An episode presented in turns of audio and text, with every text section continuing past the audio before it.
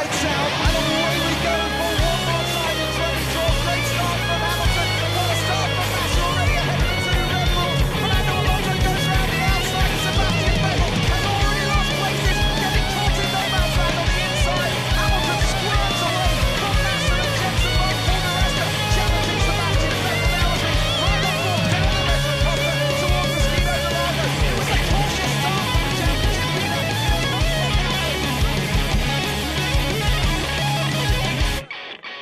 Bonjour à tous et bienvenue pour cette nouvelle émission du SAV de la F1 où nous reviendrons sur les essais libres et les qualifications du Grand Prix de Malaisie puisque nous sommes le samedi 29 mars 2014, il est 15h04, on est à peu près à l'heure.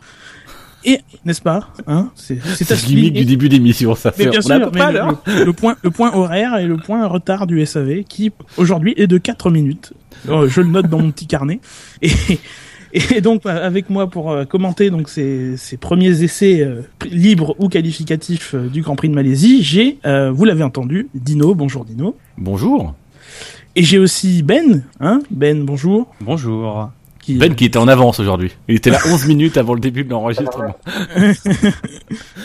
Tout arrive, tout arrive. ouais, c'est dire, c'est dire. Par contre, je pars plus tôt aussi. il était là. On n'entendait pas, mais il était là. je- Ouais, mais c'est parce que je voudrais partir plus tôt, si c'est possible, ou... euh, Bah vas-y, hein, on t'en tient pas. hein. Et le quatrième larron d'aujourd'hui, c'est Jassem. Bonjour Jassem. Allô Jassem. Ah. Est-ce que vous allez bien, messieurs? Ça va, tout va bien. Magnifique. J'ai même envie de vous demander. Après la pole de Lewis Hamilton. Je me sens Ah. un peu déprimé. Oui, ça fait mal. J'ai envie de mourir. tu vois. J'ai envie de vous demander euh, euh, autre chose. Est-ce que vous dormez bien en ce moment? Parce que là, moi, personnellement, je suis complètement déphasé avec tous ces, avec tous ces grands prix. Enfin, je sais pas vous, mais. Bah, vous noterez le retard du résumé des essais libres 2 d'hier. Ce résumé a été fait à partir euh, des informations qu'on a pu glaner euh, par-ci par-là. parce que je me suis réveillé, il devait être 9h, je crois. Donc, Bon, ça, ne, ça ne se voit pas. Et un petit peu. Mais et euh, question habituelle, qu'est-ce que vous avez pensé de ces qualifs Bof, finalement. Bah, les 50 premières minutes étaient un peu chiantes, hein, euh, Oui, faut dire. j'imagine. Mais euh, non, bah, des d'ailleurs, je me suis qualifications... endormi euh, pendant les 50 premières minutes et je me suis réveillé milieu Q1. Bah dis donc, t'as me vraiment des problèmes de, rêve- de sommeil en ce moment. hein. Mais oui, mais le pire, c'est que je me suis réveillé hyper tôt pour suivre les essais libres 3 et tout. Mais là, j'ai eu le malheur de me remettre dans mon canapé, de m'allonger, et voilà, je me suis endormi. Ouais, c'est pas passé grand chose dans le Q1, donc t'as rien raté. Hein. Ouais, ils ont même remis le, le film de la course et tout. euh. Enfin, Ah oui, ils ont meublé comme Ouais. ils ont pu. C'est à ce moment-là que je me suis endormi. C'est dire le niveau du spectacle de la course de Melbourne. Euh, messieurs, avant de passer euh, aux essais libres et, aux qualifs, on va évoquer euh, juste revenir rapidement sur un, point qu'on a dont on a parlé euh, jeudi dans notre podcast de jeudi. C'est le fameux débitmètre de, de qui fait encore parler de lui à Sepang. Parce que d'un côté, on a Red Bull qui connaît encore des problèmes toujours sur la voiture de Ricciardo. Euh, mais de l'autre, on a la FIA qui, euh, par la voix de Charlie Whiting, euh, dit que euh, elle est confiante dans la précision de, de, de ce capteur. Oui, mais on sait très bien que l'avis de Charlie Whiting n'est qu'un avis consultatif. Oui. ah, donc Christian Horner avec nous, Christian. Oui, effectivement, vous avez l'article, je sais plus combien, euh, point, je sais plus combien, point, je sais plus combien, qui stipule que euh, les, les écuries doivent être en mesure elles-mêmes de se, de, de s'assurer de la conformité de leur voiture. Euh, ça, c'est écrit dans le règlement. Et c'est un peu le, le, le- la manière dont joue euh, Red Bull, c'est de dire, euh, euh, d'un côté, on a un règlement qui implicitement nous autorise à, nous assurer nous-mêmes de la conformité de la voiture, et d'un autre côté, on a une directive technique qui n'est que consultative, euh, qui nous indique que, euh, en fait, euh, il y a une procédure à suivre en cas de défaillance du, du débitmètre. Le point qui est, qui est, moi, qui me semble très important dans ce qui a été euh, cité euh, comme déclaration de, je crois c'est de, de, de Horner, de Horner ou de Mateschitz, j'ai un doute, c'est le fait qu'on a un système de contrôle qui, qui est possiblement défaillant. Et on on en a qu'un seul. Il citait le- l'exemple des, des avions. Euh, sur les avions, vous avez des, des sondes et des capteurs qui sont présents en multiples exemplaires au cas où que s'il y en a un qui casse ou qui est défaillant, euh, les deux autres ou les trois autres peuvent prendre le relais et permettre effectivement euh, d'avoir une sécurité et d'avoir un contrôle fiable. Et là, il y en a qu'un. Donc c'est vrai que c'est peut-être quelque chose à remettre en, question, trouver une solution pour avoir en tout cas un contrôle, un deuxième contrôle qui permette de véritablement avoir une bonne mesure. Parce que du coup, là, on est bien d'accord. euh, là, il y a un flou autour de, par exemple, de la performance des Red Bull. On ne sait pas à l'heure actuelle euh, sur quelle mesure ils se basent et euh, s'ils prennent des risques euh, vis-à-vis de ça. Euh, Oh, D'ici demain midi, on On va pas saura. prendre, euh, on avis, ils vont euh, écouter la FIA et puis euh, ils vont espérer de gagner le procès euh, en avril, quoi.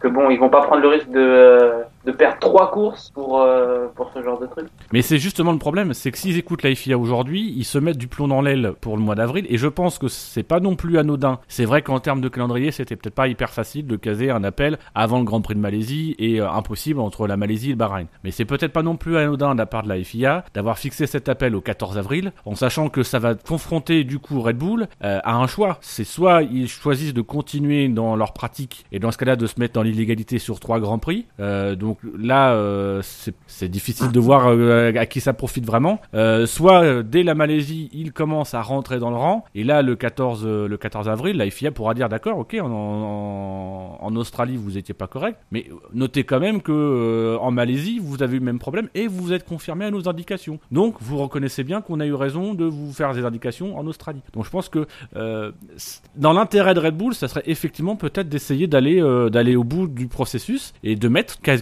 quasiment les trois grands prix dans la balance et d'arriver euh, au mois d'avril en disant voilà, nous on a été pendant trois grands prix avec des problèmes, on a suivi, on est resté sur la même ligne. Si vous nous disqualifiez, vous nous disqualifiez de trois grands prix, Euh, en sachant que ça peut avoir un impact euh, du côté de Bernie Ecclestone, etc. sur l'image de la F1. Que disqualifier Red Bull pour un grand prix et pour trois grands prix, c'est pas forcément la même chose. Ouais, bah c'est ça, ils sont tellement, enfin dans leur communication, ils sont tellement sûrs de leur fait par rapport à, leur défense que c'est vrai que là maintenant, euh, suivre les capteurs de la FIA s'ils sont encore euh, défaillants en Malaisie et au Bahreïn, c'est un peu euh, dire on est sûr de nous, mais en fait pas tellement quoi. Donc c'est vrai que c'est une situation, vous êtes revenu en détail là-dessus jeudi, un peu délicate pour Red Bull quoi. Mais moi, je suis convaincu qu'ils peuvent gagner. C'est clairement, ça, a été très bien expliqué par, euh, par Fab de mémoire. C'est clairement la stratégie de, de, Red Bull. Et c'est aussi, on- a appris une autre, une autre histoire euh, depuis euh, l'Australie. On a appris que Ferrari avait été handicapé par un, par un problème technique lié à la FIA sur, sur, sur, ces, enfin, sur, sur ces deux voitures, mais je crois aussi globalement sur tous les moteurs Ferrari. Il faut savoir que donc, bon, ça c'était déjà valable au- auparavant. Le KERS et aujourd'hui le MGUK ne s'active que quand on a atteint la vitesse de 100 km/h. Ce qui fait qu'au moment du départ, les pilotes n'ont pas le KERS, ils n'ont le KERS que lorsqu'il y a, on a dépassé les 100 km/h. Sauf que dans le cas de, des moteurs Ferrari, euh, je vais dire les moteurs Ferrari parce que je suis pas sûr que ça ne concerne que l'écurie. Euh, dans le cas des moteurs Ferrari, euh, quand ils ont dépassé les 100 km/h, il y a eu un problème logiciel ou on sait pas quoi. Il n'a pas, il a pas activé le KERS. Il n'a pas rendu possible l'activation du KERS. Ce qui fait que pendant quelques tours, les, les, pilotes n'ont pas eu le KERS. Le KERS a réussi en le réactivant manuellement à se remettre en marche, mais pas suffisamment efficacement. Il a fallu attendre la première salve des arrêts au stand pour qu'on puisse faire un reboot complet et bénéficier d'un MGUK qui fonctionnait pleinement. Euh, et, donc, euh, euh, je, vais, sans doute me rappeler de là où je voulais en venir. Parce que je suis parti dans l'explication sur Ferrari et j'en ai oublié de là où je voulais venir. Euh, et donc oui, on, arrive sur, sur deux écoles très différentes. On a Ferrari qui n'a strictement rien dit, alors que peut-être ils ont été pénalisés par la FIA. Euh, et c'est un peu la vieille école, c'est-à-dire c'est Ferrari, c'est la FIA qui lave le linge sale en famille. Voilà, on a rencontré un problème, on en discute entre nous. Ils vont peut-être trouver un petit accord entre eux, euh, une petite impasse sur sur tel ou tel point. Voilà, ça, ça, ça va s'équilibrer au fur et à mesure de la saison. On est dans dans le vieux truc quoi, dans le vieux système. On a Red Bull qui elle est dans le nouveau système, qui est un système où on a découvert avec les essais de Mercedes l'année dernière, avec euh, le double diffuseur et compagnie, que on pouvait euh, con- con- concrètement, on pouvait euh, s'opposer ouvertement à la FIA, faire un appel clair devant la FIA, aller devant la presse, faire des déclarations, expliquer ses arguments et compagnie, parce qu'aujourd'hui on est davantage sur un, lexique juridique. Ça a commencé non pas avec Mercedes, mais avec l'affaire Briator et, le, le, le Crashgate de Singapour, où la justice française avait avait euh, dit à la FIA qu'il pouvait pas pénaliser euh, Briator et, euh, et Pat Simons. Et donc voilà, aujourd'hui on est face à une écurie Red Bull qui ne respecte plus les règles, enfin qui ne respecte pas les règles que respecte Ferrari, qui respecte les nouvelles règles. Et je suis pas certain que du côté de du côté de la on s'en sorte aussi facilement que ce qu'on veut bien y croire.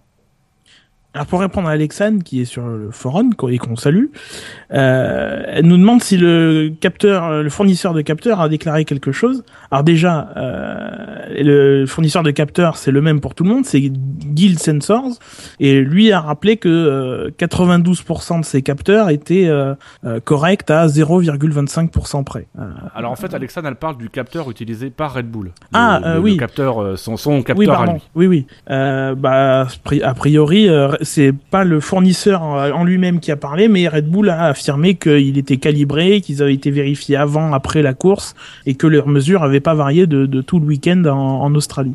Après, c'est-à-dire que ça, c'est un argument qui, peut se valoir. Le problème, c'est que ces capteurs-là n'ont aucune égalité. C'est comme si tu avais quelqu'un, euh, tu avais, je sais pas, Ron Dennis ou euh, Christian Horner qui se pointait euh, devant le commissaire de la en disant, mais écoutez, euh, nous on a mis un ingénieur sur le bord de la piste avec un chronomètre euh, et il a pas trouvé le même temps pour notre pilote que celui que vous avez affiché. Donc, euh, va peut-être falloir vérifier. Mais qui va vérifier que le chronomètre est bon ou pas? Donc, on part, donc, on commence à partir dans, dans une guéguerre. La règle, c'est qu'il y a un dispositif qui est homologué, même s'il est défaillant, même s'il va falloir trouver une solution qui soit autre que celle, parce que euh, on- moi j'ai lu des chiffres aujourd'hui, euh, on parle d'une perte euh, de, de 1 dixième euh, Au tour. c'est Ça, c'est de, c'est Ouais. de 1 dixième au tour euh, pour, pour un- une marge de 0,5. Euh, dans la dernière émission, vous avez évoqué une marge qui pouvait aller jusqu'à 4 euh, secondes. 4%, Euh, et, jusqu'à 4%. Et Horner là, a évoqué, lui, 2%. Donc là, on, on est, on est plus à un dixième, mais on est à 4, de 4 à 8 dixièmes. 4 à 8 dixièmes, aujourd'hui, c'est ce qui sépare, euh, euh, bah, c'est ce qui sépare la pole position de, de, de 3 pilotes. Il y a 2-3 pilotes qui sont à 4 ou 8 dixièmes de la pole position. Et c'est vrai que c'est un problème qu'il va falloir régler pour la crédibilité de la F1. Maintenant, euh, il y a un seul dispositif qui est homologué et qui est légal, c'est celui de la FIA, et c'est le seul qui fait foi. Même si celui de Red Bull, il est, il est peut-être bien, il est peut-être calibré, mais légalement, c'est celui qui fait foi. Après, il va falloir voir si, euh, si Red Bull n'a pas des arguments d'un point de vue judiciaire et juridique pour pouvoir contester cette, cette, légalité. Et la réponse le 14 avril. D'ici là, je pense qu'on aura l'occasion d'en reparler, euh, notamment s'il se passe quelque chose demain. Mais en attendant, eh bien, on va passer euh, au week-end et euh, au contexte qui entoure la cour, euh, avec, euh, pour commencer, le commissaire pilote de la FIA, qui est euh, Martin Donnelly. Alors moi, à chaque fois que j'entends ce nom de pilote, je me dis, mais qui c'est? Enfin, je sais pas vous. c'est pareil. Je sais pas vous. Du coup, je suis allé voir sa fiche sur StatF1. Euh, et donc, euh, ra- rapidement, c'est un pilote qui a fait, euh, je crois, 16, 16 Grands Prix euh, entre 89 et 90, qui a jamais marqué de points. Euh, donc, c'est un peu un pilote un peu lambda. C'est pas pour le, le, décré- le décrédibiliser que je dis ça, mais, mais voilà, c'est un peu, c'est un peu quelqu'un qui sort, euh, qui sort un peu de nulle part, quoi, pour euh, occuper le poste. Après, ça ne préjuge pas de ses, ses capacités à euh, bien juger ou non euh, une action, Mais même C'est un, poste qu'il a, c'est un poste qu'il a occupé six fois déjà par Ouais, le passé. Je crois que c'est la sixième fois et il avait occupé l'année dernière deux fois, je crois, au Canada et à Abu Dhabi. Je dis ça de mémoire, il faudrait vérifier les infos, mais. euh, mm, mm. Donc il, est en train de se rapprocher peu à peu d'avoir fait plus de grands prix en tant que quatrième commissaire qu'en tant que pilote. c'est ça. Là où Mansell a encore de la marge. Oui, ah oui, Donnelly, lui. euh, ça lui- Sinon, nous aurons droit euh, ce week-end à deux zones de DRS dans la, les lignes droites avant et arrière avec euh, deux points de détection distincts dans les virages qui précèdent. Et Pirelli nous amène les pneus euh, durs et les pneus médiums, les pneus orange euh, et blanc. Euh, quant au Grand Prix de l'année dernière, euh, est-ce que vous vous souvenez qui avait fait la pole dans un premier temps? C'est tellement. Oui, c'était une pole de Vettel, c'était déjà sous la pluie parce que la, la verse avait eu lieu en fin, en fin de Q2, donc la Q3 avait été intégralement euh, sur le sur le mouillé. Et le fameux podium du Grand Prix de Malaisie 2013 qui était euh, alors, je pense que tout le monde s'en souvient, Vettel, Weber, Hamilton. Donc je vais vous poser une question mais je pense que vous avez la réponse déjà. Ah non, non, non, non. Je crois que le vrai podium c'était Weber, Vettel, Rosberg. Oui. Donc, la question euh, rhétorique, j'ai envie de dire, c'est quel souvenir avez-vous du Grand Prix de l'année dernière? Il y a eu un Grand Prix en Malaisie l'an dernier? Je crois bien, oui. Non, bah, évidemment, le, le Multi 21, quoi. l'ambiance sur le podium qui est froide.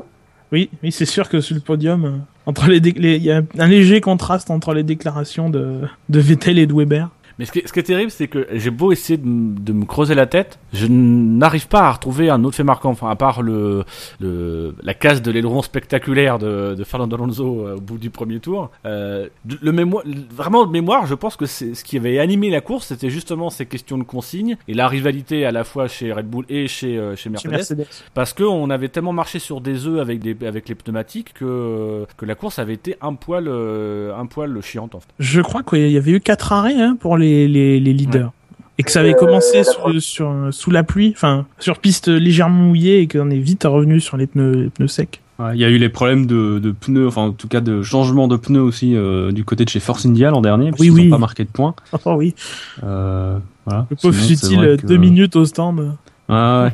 Mais là tout de suite c'est vrai que c'est euh, C'est C'est, ce type euh, deux minutes au stand ou deux minutes sur la piste, c'est pareil. Alors, on le voit tout autant. Et c'est la faute des j'aime pas pneus. trop De toute façon, avec, D'a- D'ailleurs, aujourd'hui, je ne l'appelle- plus subtil, je l'appelle super subtil. Parce que l'honneur. je sais, pas- je sais pas si Sommer se fout de, se fout de sa gueule ou pas, mais dans leur tweet, quand ils parlent de subtil, c'est le hashtag super subtil. Et là, tu te dis, ouais, super subtil, éliminé en Q1, ouais. Il y a- d'autres pilotes euh, auxquels penser avant utile pour les accoler le, préfixe super quoi. Enfin, c'est- enfin, Moi, j'aurais dit qu'il y avait 98 pilotes à penser avant lui. sur 100. Eh bien, passons aux essais libres, à moins que vous ayez quelque chose, une résurgence tout d'un coup sur le Euh, Grand Prix de Malaisie. J'ai jamais compris pourquoi il y avait euh, la, la- en fait l'utilité de la première zone de DRS. euh, J'ai toujours inutile en fait, vu que euh, vu que si t'as- si, si t'arrives à dépasser lors de la première zone de DRS, tu peux immédiatement redépasser euh, lors de la deuxième en fait. Ah, c'est un Ouais. peu le problème Euh, c'est Bah, c'était qu'on avait trouvé. déjà un problème l'année dernière euh, où euh, par exemple ben, Rosberg avait réussi à dépasser Hamilton euh, lors de la euh, avant avant les consignes d'équipe il s'était fait dépasser par Hamilton et enfin c'était c'est Mais super ça sert à rien. Mais c'est justement, alors, c'est entre guillemets l'intérêt, c'est que bah, ça te fait deux dépassements pour le prix d'un. Même si c'est des dépassements foireux, hein, c'est des dépassements sous DRS. Mais voilà, à un moment donné, t'as Hamilton qui prend, enfin, t'as Rosberg qui prend l'ascendant sur Hamilton et Hamilton qui prend euh, juste derrière l'ascendant sur Rosberg. Ça donne l'illusion d'une bataille. Euh, mais, mais surtout, là où c'est devenu complètement, euh, complètement débile, c'est que effectivement l'année dernière, quand on se souvient de, de la, de la bataille, on se souvient de Hamilton qui quasiment freinait euh, 50 mètres avant, euh, au, bout de la première euh, zone DRS, pour se laisser dépasser volontairement, pour ensuite profiter de la zone DRS juste derrière Rosberg et le redépasser dans la ligne droite. Donc en fait, euh, t'en viens en fait à sacrifier la première ligne droite pour la deuxième. Donc euh, les dépassements sont, sont déjà un peu artificiels, mais ils le sont d'autant plus que les pilotes en jouent. Ouais, moi je fais exactement pareil sur ma console. le pire c'est que c'est vrai. Eh bien, commençons avec les essais libres. Alors d'habitude, on fait un point sur les troisièmes pilotes. Bon, euh, la semaine dernière, euh, c'était pas, c'était pas BZF, et là, c'est pas mieux, personne. A priori, euh, ça va être sa fête. A priori, avant, oui. J'arrive, j'arrive pas à comprendre. Il y avait pas, la- il y avait pas décidé une règle avec 30 minutes en plus, avec un train de pneus ou je sais plus quoi? Alors 30 minutes en plus, c'est ce qui me semblait. Très franchement, très franchement, en Australie, jusqu'à 5 minutes avant, là, bah, dès que, jusqu'à ce que le chrono s'affiche, je pensais que c'était encore le cas, mais bon, non. Euh, par contre, le train de pneus supplémentaire, il est bien là. Euh, ils doivent le rendre après 30 minutes, ce qui fait que euh, pendant les, les essais libres 1, euh, C'est ce qu'on a vu. à- ouais. au bout de 29 minutes 30, on l'a vu ici, on l'a vu en Australie aussi, tout le monde rentre parce que ils ont pas droit à 30 minutes et une seconde d'être euh, sur la piste avec euh, chaussée du, de leur premier train de pneus. Euh, s'ils doivent rendre un train de pneus, c'est un train de pneus neuf s'ils sont encore sur la piste avec voilà. Et donc du coup, on n'aura a priori pas de premier, de troisième pilote avant peut-être, parce que c'est pas encore officiel, Charles Pic en Chine, juste pour faire donc visiblement deux tours d'installation et avoir un petit problème. Tu es injuste. Oui, Bah, je c'est ça, mon temps- pronostic dès le début de l'émission. En même temps, chez Lotus, futur. effectivement, euh, mettre un pilote titulaire ou un troisième pilote, euh, j'ai envie de dire que pour paraphraser un triple champion du monde, tu pourrais mettre un singe dedans, il ferait pas plus de tours. Donc, C'est pour ça que vous mettez Charles Pic. Pire, Adrien Sutil. Allez, Oh la vache. Guido van der Garde. On salue euh, le paddock qui nous écoute. Et donc les essais libres. Euh, Est-ce que vous avez des faits marquants euh, sur ce qui s'est passé lors de ces trois séances? Bah, je vais noter les problèmes de McLaren, moi. Euh, en ce qui me concerne, ils ont eu plus de soucis, euh, déjà même au niveau de la fiabilité que ce qu'ils en ont eu à Melbourne. Euh, je pense que Magnussen a eu des problèmes notamment liés au, au bloc propulseur le vendredi matin, et il a eu la même chose euh, ce samedi, je crois. Euh, et puis euh, la McLaren qui rentre un peu dans le rang au niveau du rythme, qui app- apparemment n'aime pas trop euh, les fortes chaleurs. Donc euh, voilà, c'est à peu près euh, parce que euh, après il y a Mercedes toujours devant, euh, euh, les écarts un peu plus faibles le matin, mais euh, je vais me parler de McLaren moi, ouais, qui est un peu. Pourtant ils ont amené des nouveautés, ils annonçaient euh, un des écarts réduits euh, par rapport à la concurrence, ils ont parlé de Oui, 5 dixièmes je crois. hein. Ouais, ouais, c'est pas, c'est pas rien, hein, quand dans 5 Et, dixièmes, euh. Bah je pense qu'ils sont ils y sont pas clairement. Oui, je- Euh, dû aux conditions, ils ont eu des problèmes. Voilà, je pense que d'autres en auront euh, dans d'autres week-ends. Ça va arriver un peu à tout le monde. Mais surtout aussi, euh, et ça c'est peut-être un peu plus inquiétant, c'est que les nouvelles pièces, notamment un nouveau museau, euh, apportent pas forcément le gain espéré. Donc est-ce qu'il y a des problèmes de corrélation euh, avec la soufflerie? J'en sais rien. Mais, Mais, mais le nouveau museau, moi, je, je, je me faisais une remarque pendant les essais. C'est, alors, c'est pas à McLaren, le, leur, leur nouveau museau s'inspire beaucoup de, de celui de la Toro Rosso. Euh, et je me faisais la remarque, j'ai constaté que chez Toro Rosso, les deux pilotes n'ont pas le même museau. Euh, Gviat, il a le museau euh, plat, là où euh, Verne. Verne, il a le museau avec euh, avec les deux petits les deux petites arches sur le côté. le, le museau McDonald's. Voilà. Euh, c'est- un très joli nom, ça, le museau Euh, McDonald's. Euh, le museau Ronald McDonald. Et, et donc euh, McLaren, ils sont plutôt partis dans cette euh, dans cette orientation là. Et on sent que chez Toro Rosso, ils se cherchent un peu avec ce museau là. Ils essaient de trouver des trucs, ils n'ont pas de certitude. Et chez, Mer- chez McLaren, c'est peut-être on est peut-être parti sur une piste. Et pour le moment, bah, c'est un peu pareil. Peut-être qu'on n'a pas de certitude non plus par rapport à ce museau là. Après, chez Toro Rosso, c'est peut-être une préférence de, de, de chacun des pilotes. Euh, il faudrait voir, euh, parce qu'il me semblait qu'en Australie, c'était déjà le cas. Euh, ils n'avaient Ouais. pas forcément le même museau. Donc, à voir si c'est, s'ils se cherchent ou s'ils se se servent de, de- des différentes séances comme d'essais comparatifs ou si euh, chaque Moi je pense pilote que a un avis déterminé. chez Toro Rosso, ils ont fort tendance à, pendant les essais à mettre des choses différentes sur les deux voitures pour pouvoir effectivement faire de la comparaison vraiment live, quoi. Pas comparer par rapport à ce qu'ils ont des données de la, soufflerie ou de la CFD, vraiment comparer les deux solutions euh, en conditions réelles, quoi.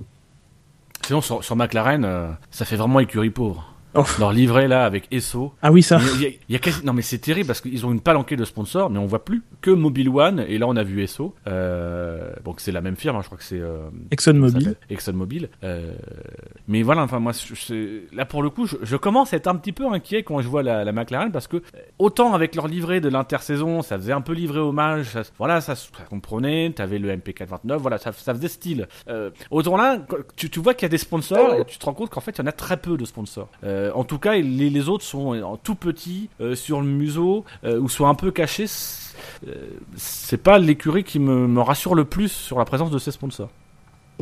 Ouais, bah faut. Moi, je pense que ils ont dit qu'ils avaient euh, une annonce à faire euh, en début de saison. Je pense que ça devrait être fait. euh, Enfin, moi, j'espère pour eux que ce sera fait avant, Barcelone, parce que euh, on aura quand même passé euh, quatre grands prix déjà. C'est vrai que là aujourd'hui, enfin, en plus le SO il est tout petit sur le ponton, ça rend le truc encore plus vite qu'avec euh, Mobile One euh, il y a 15 jours, quoi. Donc euh, Non mais t'imagines quand même Barcelone, ils annoncent Santander. oh tiens, qu'est-ce crois que que- ça pourrait annoncer Je crois qu'il y a quelques concurrents qui, qui s'y opposeraient. Alors vous parliez d'écuries qui euh, des problèmes de sponsors. Euh, je pense qu'on peut ne on ne peut pas éviter de parler du cas Lotus qui a connu un vendredi euh, particulièrement euh, horrible. Euh, je crois qu'en tout ils ont parcouru 10 tours, dont euh, peut-être deux tours chrono, je crois, et encore c'est même pas sûr. Euh, des problèmes de, de, de MGUK, de, enfin, en tout cas, entre le, entre le vendredi et le samedi, Maldonado a changé quatre des six composants de, de, de son moteur et en- est à ces, euh, ces deux, euh, enfin, chaque, chaque pièce est en, est à son deuxième exemplaire. Donc, euh, moi la question que je voulais te poser, c'est au niveau des moteurs, euh, est-ce qu'il y a toujours la règle des panachages comme euh, comme c'était le cas l'année dernière?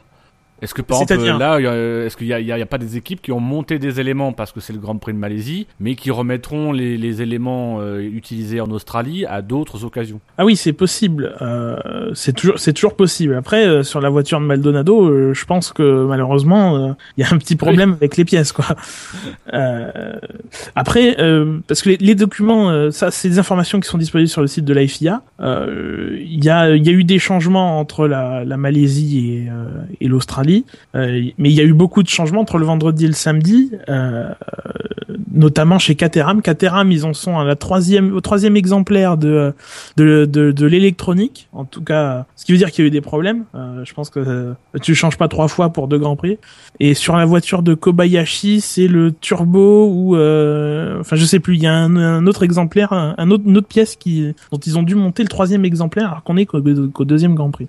Ouais, ça va faire des pénalités, euh, mais avant même la, fin, la deuxième moitié de saison. Euh, c'est possible, c'est possible. Après, il faut voir comment ils se. Après, il faut noter que par exemple, euh, Hamilton et Vettel n'ont pas eu à changer leur, leur moteur alors qu'on parlait de cylindres qui euh, qui ne fonctionnaient pas. Euh, C'est-à-dire que le cylindre ne fonctionnait pas pas parce qu'il y avait une casse, mais parce qu'il y avait une pièce qui fonctionne qui ne qui ne marchait pas et qui a pu être remplacée sans changer tout entièreté du sur- moteur. Sur Hamilton, c'est un, tube au niveau de, de l'injection du carburant où il y avait une fuite, Mm. apparemment, et, euh, et c'est ce qui faisait que ça, ça fonctionnait pas.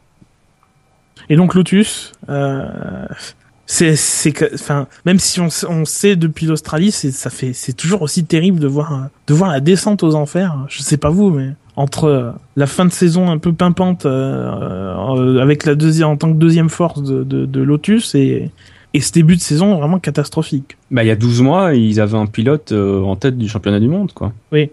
Alors certes, le pilote en question n'est plus là, mais euh, je pense qu'un Romain Grosjean, avec une même voiture, avec une bonne voiture, aujourd'hui, euh, serait euh, dans le top 5 ou dans le top 3. Euh, donc, euh, et là, ils sont nulle part, et euh, j'ai l'impression qu'ils vont courir après le temps, et qu'ils vont... Malheureusement, je suis pas sûr qu'ils aient les moyens financiers, techniques, humains...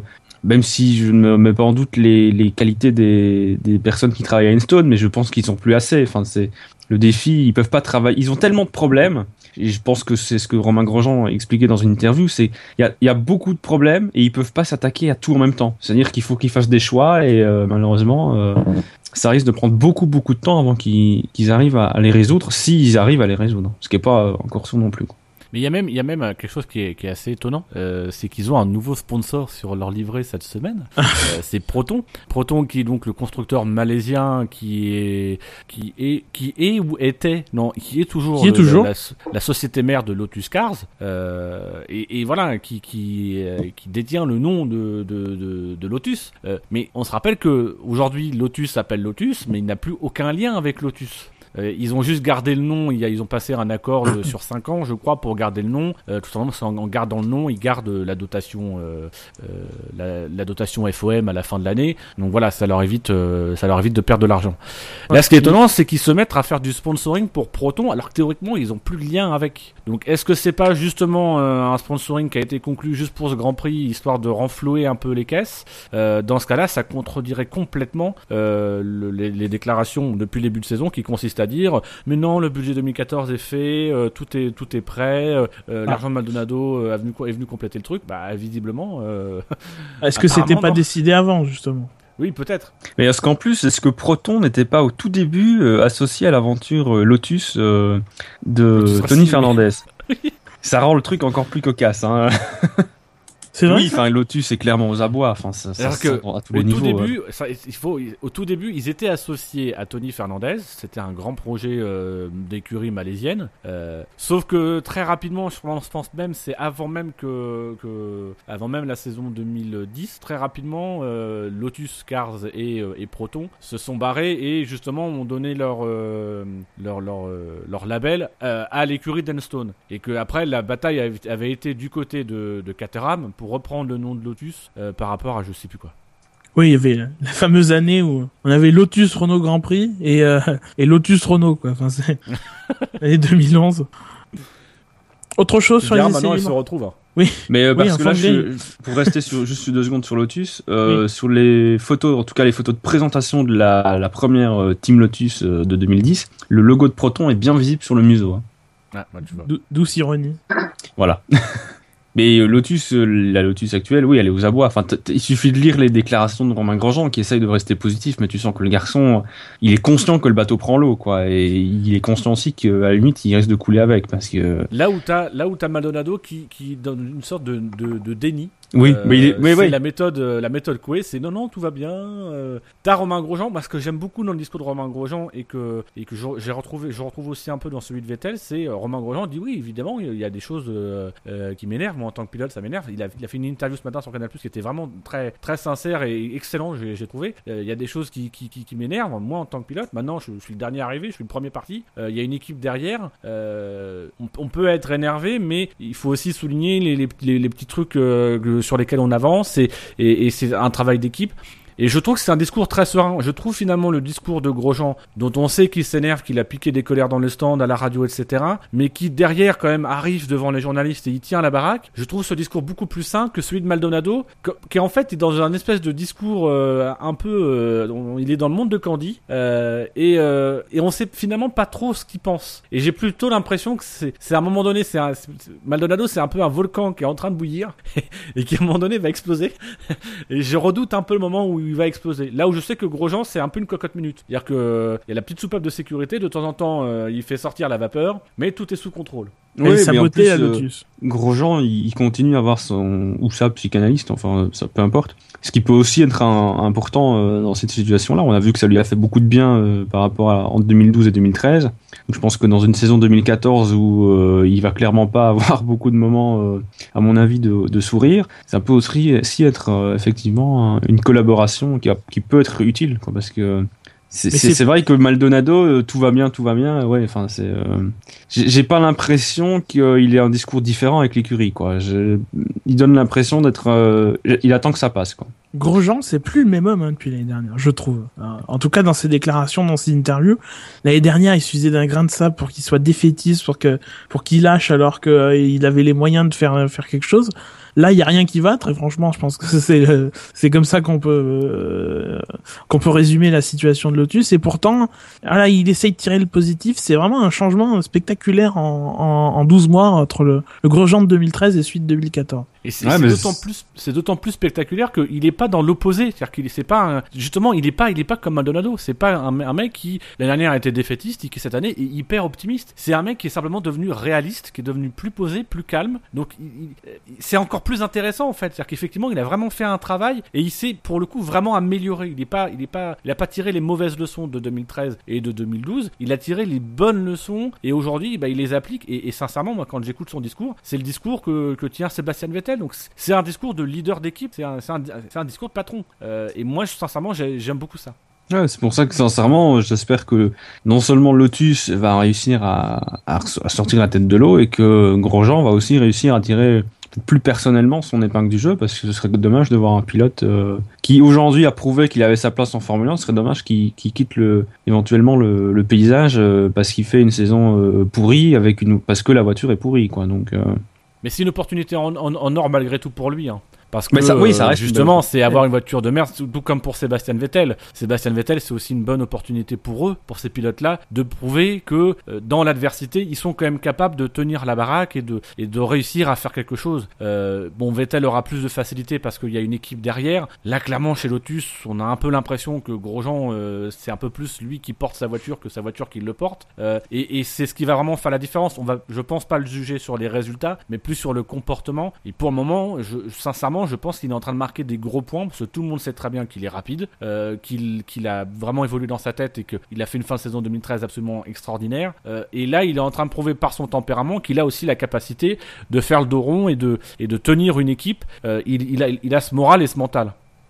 Après, Ouais, mais il faudrait pas qu'on s'habitue trop vite à le voir en fond de grille et euh, qu'on finisse par. euh, finalement, les, les pilotes qui débutent chez euh, Caterham ou Marussia, euh, on note euh, qu'ils font deux trois premiers grands prix assez bons et puis après on, on en parle beaucoup moins. Donc, euh, faudrait pas que Grosjean tombe dans le dans le même euh, cercle. Quoi, ce serait un peu dommage. Lui, l'avantage, c'est qu'il débute pas. Oui, non, bah non. il a déjà un passif qui parle pour lui. C'est un peu son avantage. Mais c'est vrai qu'il va, pas, va quand même falloir à un moment donné que, voilà, que il se batte pas non plus euh, tout seul contre les éléments, mais que euh, il arrive à faire quelques résultats, et quelques coups, euh, quelques coups d'éclat durant la saison. bah Ouais, parce que ça montrerait que véritablement, non seulement il faudra mettre les résultats, les progrès aussi au crédit de l'équipe, mais que son travail et sa capacité à, à motiver l'équipe et à rester positif portent vraiment leurs fruits aussi, quoi. On se rappellera de son, de, de son début de saison en disant voilà, il, il a su garder euh, la bonne direction et, et porter l'équipe.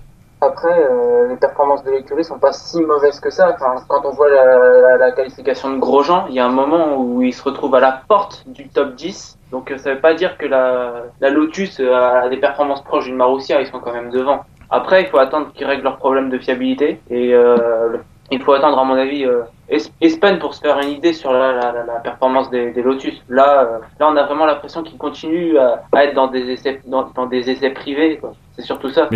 Mais, ce qui est dingue, c'est qu'aujourd'hui, ils ont connu une bonne journée euh, et on les a vus vivre ce qu'ont vécu les pilotes lors des premiers essais libres en Australie. On a Grosjean qui s'est fait surprendre au freinage, qui allait un peu large en essais libres 3, euh, qui a fini dans le bac à gravier, qui en est ressorti. C'est des erreurs que bon, faisaient déjà en Australie, mais que les autres ont déjà pu gommer parce qu'ils ont eu, ils ont pu prendre confiance dans la voiture. Aujourd'hui, c'est clairement des pilotes qui commencent à peine à pouvoir exploiter la voiture euh, et donc ils sont encore, euh, bah oui, euh, comment ça se comporte en sortie de virage, en entrée de virage, comment est-ce qu'il faut je dose l'accélérateur et compagnie. Et c'est vrai que les performances d'aujourd'hui, notamment les performances sous la pluie, où là, pour le coup, avoir confiance en sa voiture, c'est important, euh, bah, parle pas mal pour la Lotus.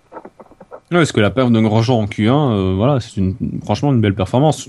Surtout quand tu vois Maldonado euh, en comparaison, quoi. Après, la grande question. D'après ce que a dit, ils pouvaient même passer en Q3 s'ils avaient, euh, s'ils s'étaient arrêtés au stand, à- s'ils n'avaient pas oublié de s'arrêter au stand pour chausser de nouveaux pneus plus en fait. Donc euh, il y a peut-être des motifs d'espoir avec cette qualification. Mais après, c'est-à-dire que euh, là, pour le moment, ils, vont faire le rebond plus spectaculaire dans les prochains grands prix parce qu'ils partent de tellement bas qu'ils on sait très bien qu'ils ont la capacité, malgré tout, euh, ils ont ils ont quand même une, bo- une bonne équipe, ils ont des bonnes bases, ils ont des bons pilotes, ils ont la capacité de récupérer ce retard. Le problème, c'est que je crains qu'à un moment donné, toi, tu, tu, tu dis l'Espagne, euh, qu'est-ce qui va arriver en Espagne? Est-ce que en Espagne, ils auront d'ici là effectivement amélioré, ils auront euh, appréhendé mieux leurs problèmes, etc. Mais est-ce qu'ils vont être capables en Espagne d'apporter des éléments qui vont leur faire franchir un cap? Je ne crois pas. Je crois qu'aujourd'hui Lotus, c'est une équipe qui est exactement dans la même situation, par exemple, qu'une Williams. Euh, C'est-à-dire qu'une une équipe qui ne va pas avoir la capacité de développer sa voiture sur la fin, la, jusqu'à la fin de saison. Que là, ils vont un peu, euh, ils vont progresser de façon assez spectaculaire parce qu'ils sont partis vraiment de bas, mais qu'à un moment donné, ça va plafonner et ils pourront pas amener les nouveautés nécessaires, ils pourront pas amener tout ce qu'il faut. Donc, ils vont revenir, ils vont sans doute marquer des points, mais ça me semble quand même très très très compliqué euh, sur le long terme. Je les vois pas du tout faire un podium cette année, par exemple. Ah, mais quand je disais Espagne, je disais pas forcément euh, qu'ils apportent des nouveautés euh, aérodynamiques, ils sont encore trop loin. Euh, quand je dis Espagne, c'est euh, disons que euh, qu'ils règlent tous leurs problèmes de fiabilité vis-à-vis du moteur Renault. Quoi, Oui. en fait. Parce que bon, euh, je vais pas, euh, pas dire que euh, Lotus va, va se trouver à, à jouer le podium dès l'Espagne, c'est impossible. Ont surtout que les autres vont arriver avec des pièces. Bah oui, Oui. Ils commencent déjà, déjà à venir avec des pièces, alors. D'autres euh, faits marquants, d'autres euh, observations sur les, sur ces essais libres par Lotus, McLaren, Euh, qui a déjà parlé, Raikkonen. Ah, la on bonne forme de Raikkonen, voilà. Raikkonen qui, était, euh, qui était vraiment trans, pour le coup vraiment transparent et, et en délicatesse avec sa voiture en Australie et qui là a dominé Alonso sur les trois premières séances d'essais libres. Alonso, a- on va peut-être en reparler sur les qualifs, mais il arrive sur les qualifs à, à compenser, mais on était quand même sur des écarts qui étaient assez euh, assez importants. Alors après, est-ce que Ferrari était pas sur deux programmes un peu différents avec un travail de fond euh, pour Alonso, un travail de développement, là où sur Raikkonen on s'est davantage concentré sur résoudre ses problèmes d'équilibre et compagnie. Euh, mais bon, euh, on a vu un Raikkonen qui pour le moment était le seul à rivaliser sur le sec avec avec les Mercedes. Enfin rivaliser. À se mettre en haut de la feuille des temps. Parce que- Voilà. Parce que la claque ce matin de Mercedes lors des essais libres 3, euh, c'était, c'était assez violent. L'écart qu'ils ont mis. euh, Bah même dès les, les pro- enfin on en reviendra sur la qualif, mais les premiers tours sous la pluie en qualif, euh, Oui. ils foutent une claque à tout le monde aussi, hein, donc. euh, Mais pour revenir sur Raikkonen, moi ça m'a beaucoup surpris qu'il arrive à se hisser euh, si haut dans la feuille des temps parce que j'ai- quand même l'impression qu'il est autant sur des œufs au niveau freinage par exemple que que- qu'en qu'en Australie. Euh, beaucoup de freinage loupé, euh, beaucoup de be- beaucoup de petits travers et pourtant et pourtant ça ça marchait quand même. Ça m'a ouais moi ça m'a surpris. Mais c'est parce que c'est pas les freins son problème, il l'a dit. Oui. Mais ouais, non, mais c'est- enfin voilà, moi j'ai quand même l'impression que euh, les relations Raikkonen-Ferrari sont quand même pas exceptionnelles. euh. Il faut, il faut qu'ils réapprennent à gérer le garçon, je pense, chez Ferrari, parce que il est euh, effectivement. Bah, je pense aussi, que- il faut que, je pense qu'il faut aussi que Raikkonen euh, apprenne à, à s'adapter aussi un peu à Ferrari. C'est-à-dire que Oui, chez bah oui, on deux, laissait mais- faire un peu ce qu'on voulait, mais c'est vrai que quand on regarde, c'est dans les spécialistes. Je crois que c'est Thibault Larue qui montrait euh, les images dans le paddock euh, en Malaisie où c'est limite euh, Raikkonen, il pousse pas euh, la responsable presse de Ferrari, mais mais il, il met son bras pour pour la forcer à changer de direction. C'est vrai que tu te dis voilà le, le mec qui rentre dans son motorhome, il est casqué et compagnie. Tu te dis face à un Fernando Alonso, il va falloir qu'il sorte autre chose pour pouvoir politiquement euh, exister dans cette équipe. Euh, il peut pas non plus n'exister que pour son titre de 2007 et pour la sympathie qu'on a pour lui. Il va falloir que lui fasse un effort. Il a visiblement fait un énorme effort sur le point, du, point de vue technique, à en croire Ferrari. Après Ferrari peut dire ce qu'ils veulent, Euh, mais bon visiblement de ce point de vue-là, il a fait des efforts. Maintenant c'est plus sur la sur la politique, sur euh, voilà comment comment caresser les tifosi et, Ferrari dans le sens du poil, parce qu'il y en a en face qui se gêne pas, qui qui qui c'est c'est mais quand tu vois Alonso dans son dans son dans son fauteuil, dans, dans t'as vraiment l'impression, il lui manque plus que le chat et tu te dis c'est un, un chef mafieux. Tu- voilà, tu Non, ou lui, la, tu la regardes, couronne tu et dis- le sceptre. Là, tu te dis, lui, il est chez lui. Raikkonen, tu le vois rarement dans le stand. Donc, c'est, c'est un truc, quoi. C'est, il va falloir que Raikkonen, sur ça, il fasse un petit effort. Euh, ou qu'il soit vraiment excellent en piste. Bah, il est dans le motorhome Lotus hein, pour aller chercher des magnums. Ouais. J'ai Je sais pas si, si- mon avis, tu dois faire référence à un tweet que Lotus a envoyé à Inside Ferrari. euh. Alors non, mais euh, mais euh, tu peux le raconter. En fait, ils ont donc Lotus a beaucoup d'humour sur Twitter et euh, voyant que la séance qualificative ce matin allait être euh, reportée de quelques minutes, ils ont euh, pris en photo le, le stand euh, avec leur euh, leur Magnum, leur frigo en fait, et ils ont tweeté à Inside Ferrari en disant euh, voilà, nous nos Magnums sont prêts, si un de vos pilotes a une petite faim, euh, il peut venir quand il veut quoi. Donc au moins chez Lotus, c'est comme je le disais en Australie, ils perdent pas leur sens de l'humour, en tout cas sur Twitter, donc euh, ça reste quand même plaisant. Oui. Le running gag, c'est les, les, les frais de parking quand les voitures s'arrêtent en piste. On passe aux qualifications. Ben allons-y. Avec la Q1, qui, euh, comme on l'a dit euh, pré- précédemment, on a commencé avec 50 minutes de retard. Donc euh, trois reports de 15 minutes euh, successifs, puis un petit report de 5 minutes. Euh, je sais pas ce que vous en pensez, le petit report de 5 minutes n'était pas forcément nécessaire. C'est pour vérifier le débitmètre de chez Red Bull. Oui. non, mais c'est vrai que le 5 minutes était ridicule. Enfin, Mais, enfin, moi, je peux pas m'empêcher, quand on voit les conditions, de me dire si ça avait été en course, il y aurait eu la safety car. J'ai vraiment l'impression qu'on a laissé les qualifs se dérouler, euh, parce qu'on avait peur de les remettre à demain, euh, en se disant, voilà, s'il y a un, pro- un problème demain lors des qualifs, ça va foutre en l'air la course, parce qu'un pilote pourra pas y participer, etc.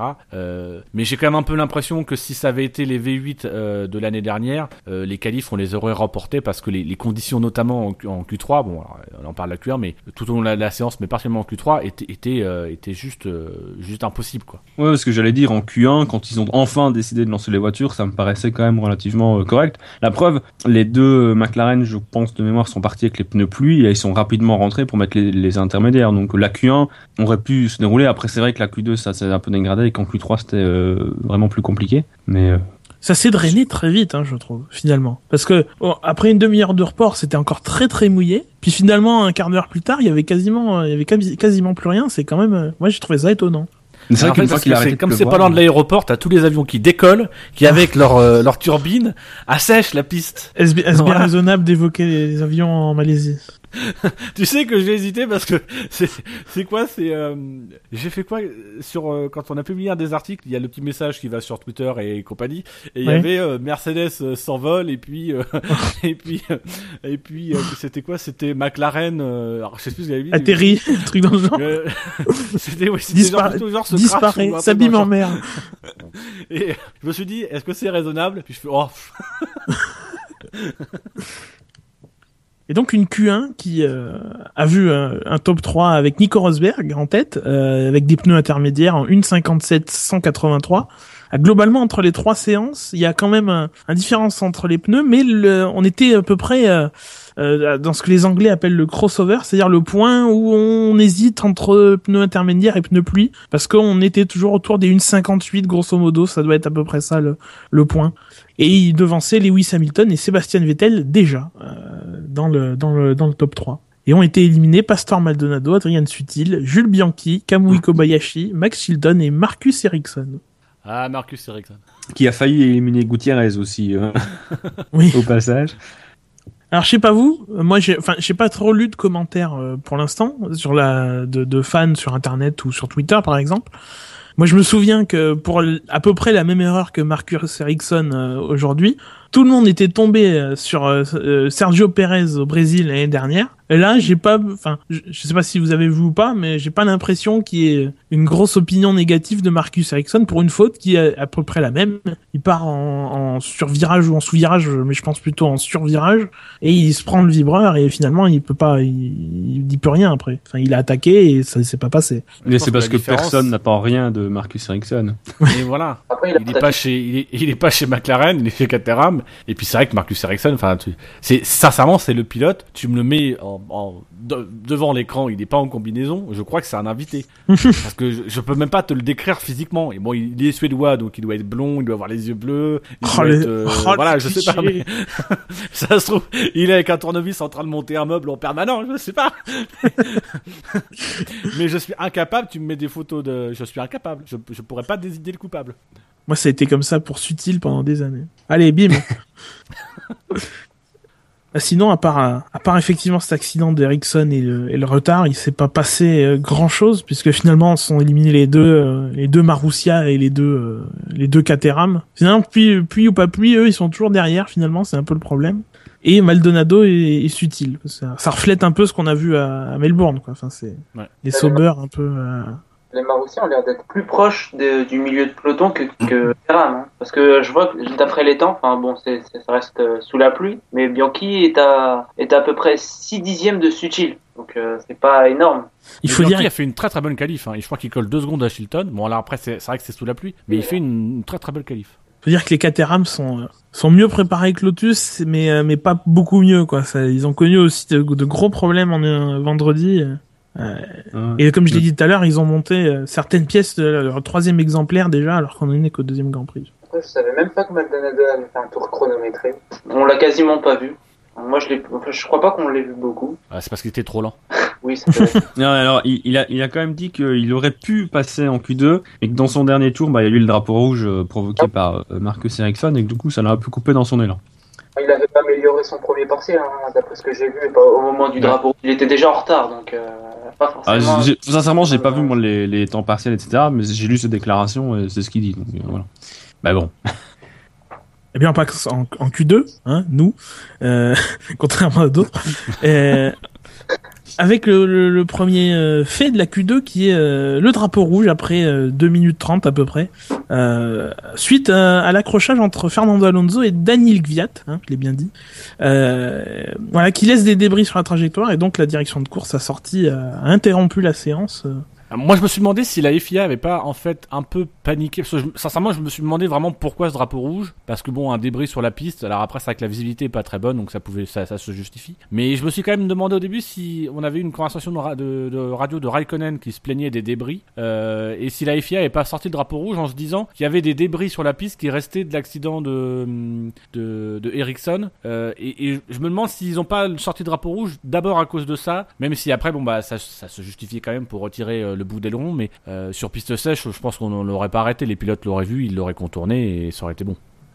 Après moi je j'ai souvenir alors je sais pas j'ai pas je suis pas allé revoir les images que dans un autre virage alors c'était pas sur la trajectoire mais c'était plutôt en bord de piste il y avait encore d'autres débris ailleurs que euh, là où il y avait l'accident d'Ericsson et dans le virage 9 euh, là où il y a eu l'accrochage entre Alonso et, et Gviat. Enfin, c'est peut-être euh, après une conjonction de, de deux ou de trois euh, locations, euh, localisations sur la piste où il y avait des débris qui ont qui ont provoqué la sortie, dire bon, il y, a, des débris un petit peu partout, même s'ils sont hors trajectoire, autant les autant les enlever de manière sûre, comme ça on peut reprendre dans de bonnes conditions. Et sur l'accrochage entre Alonso et Gviat, un avis? C'est un peu compliqué. Enfin, euh, Alonso sort complètement de la trajectoire et au moment où il revient, il tape Viet que, qui n'a pas vu. Enfin, personne, c'est un fait de course. Quoi. On peut pas dire qui, euh, qui est le responsable. Je pense que, enfin, je mettrais peut-être du 45-55 en défaveur de, de Gviat, mais euh, parce qu'effectivement, on voit Alonso qui élargit sa trajectoire. Et Gviat, bah, presque machinalement, s'encouvre dans le trou et bon, dans ces conditions-là, il aurait peut-être pas dû parce que ça le force à monter quand même un petit peu sur la bordure et puis Al- Alonso lui resserre un peu sa trajectoire, donc euh, je pense qu'il est un peu, ils sont un peu surpris tous les deux. euh. Alors il n'y a pas eu de Bah, sanction, enfin c'est euh, pour moi. Je suis un peu comme toi, je donnerais un peu plus de tort à, à Gviat parce que c'est lui qui est derrière et que c'est un peu téméraire ce qu'il fait. Euh, il part un peu de loin et même si effectivement Alonso ouvre la porte, euh, Gviat, ça c'est le manque d'expérience, doit anticiper qu'à un moment donné Alonso va peut-être revenir sur la trajectoire. Donc euh, moi j'ai toujours tendance à donner un peu plus de tort à celui qui, qui, qui est derrière parce qu'il a une meilleure visibilité surtout dans ces conditions-là. Après, bon voilà, moi sincèrement ça m'aurait énervé qu'on lui donne une pénalité parce que bon bah voilà les mecs sont suffisamment pénalisés. Euh, on va revenir sur la pénalité Ouais, Bottas, mais bah, voilà à un moment donné euh, pénalisons quand il faut vraiment pénaliser, mais arrêtons de pénaliser quand il y a rien. Heureusement il n'y a pas eu de conséquences. Euh, bon il y a eu des conséquences pour euh, pour Alonso, mais ils ont quand même réussi à réparer et à faire une, à finir la qualification. Enfin voilà donc ça méritait pas ça méritait pas une pénalité.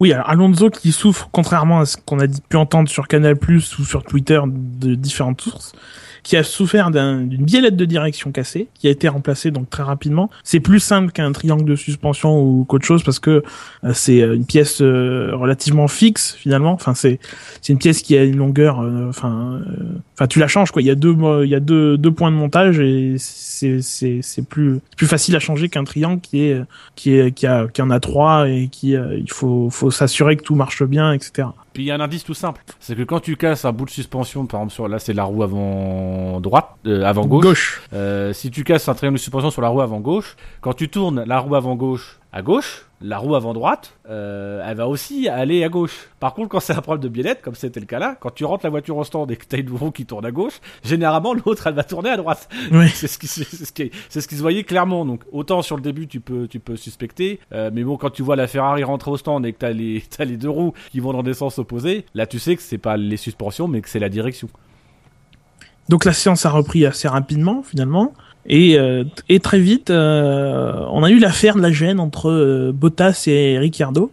Alors la, décision des commissaires euh, statue euh, que que Bottas a gêné Ricciardo dans les virages 14 et 15 c'est les deux derniers virages du circuit. À savoir l'épingle et et, le, le, virage juste avant la, la, la- la ligne droite arrière Euh, et donc a pénalisé Bottas de 3 places sur la grille et grande première de 2 points sur son permis. Il, euh, il n'a donc plus que 10 points de battement euh, sur les euh, 12 prochains mois euh, s'il ne veut pas s'il veut continuer à courir de manière ininterrompue en Formule 1.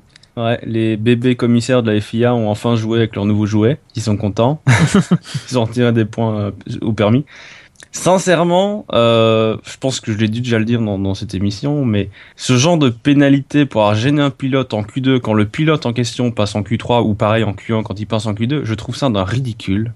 Parce que Ricciardo, euh, oui, il a peut-être été gêné, j'en doute pas. Enfin, j'ai pas bien revu les images, je suis pas sûr qu'on les a même bien vues euh, à la télé. Mais euh, ça l'empêche pas de passer en Q3. Il est cinquième de la qualif. euh, il gagne absolument rien à ce que Bottas soit soit pénalisé. Quoi. Alors déjà les trois places, voilà. Mais alors les deux points sur le permis. Enfin, si on retire deux points sur le permis, quand tu gênes un type en Q2 qui passe quand même en Q3, enfin.